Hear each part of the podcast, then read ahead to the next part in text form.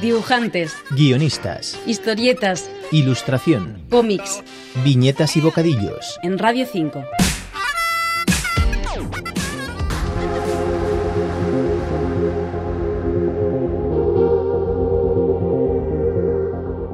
Frontier es el título del nuevo cómic de Guillaume Sanchlan que publica Grafito Editorial, una historia espacial ambientada en un futuro no muy lejano que nos presentan sus editores Guillermo Morales y Yolanda Dib. Les escuchamos.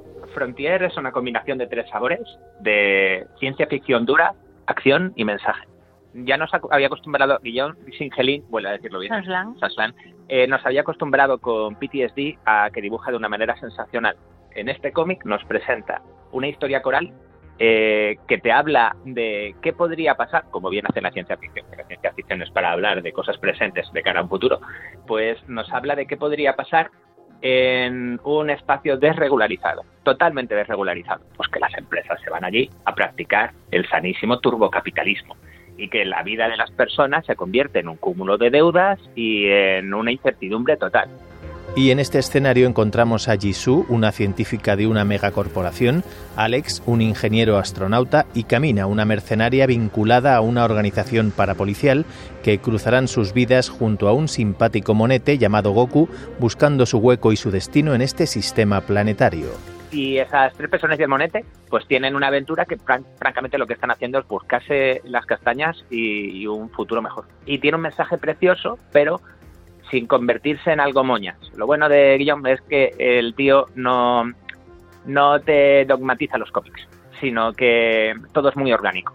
Y claro, pues te empiezas a leer, a la tercera página dices, esto está lleno de detalles, da igual, estoy enganchado como loco y no lo puedo soltar.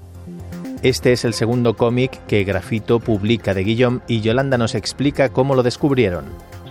Guillermo, eh, indagando y buscando, pues lo típico, ¿no? Vas preparando catálogo editorial, vas intentando rellenar huequitos, ir produciendo, porque no siempre la producción propia, pues a veces el ritmo puede bajar o no siempre puedes poner en marcha tantas cosas como te gustaría. Entonces siempre tienes que ir complementando con alguna licencia. Y lo encontró Guillermo y lo que hicimos además fue escribirle directamente. Y empezamos una relación directa con él, porque además ha habido ha habido muy buena sintonía entre los tres.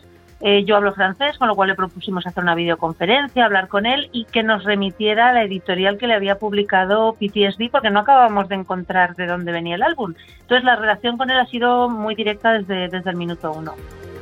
Hemos pillado a Yolanda y Guillermo recién llegados del Festival de Angoulême, donde han podido mostrar al autor la edición española de Frontier, ligeramente distinta de la francesa para mejor.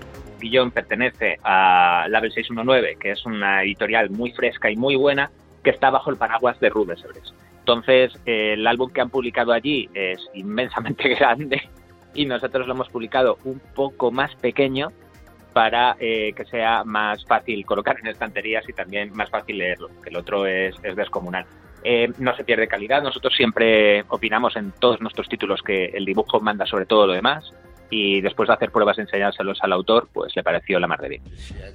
El estilo de Guillaume Sanchlan es muy japonés, tan detallista a la hora de dibujar estaciones espaciales, naves y vehículos como los míticos Katsuhiro Otomo, Matsamune Shiro o Akira Toriyama. Y el modo en que dibuja a los personajes, de hecho, nos recuerda los primeros episodios de Bola de Dragón.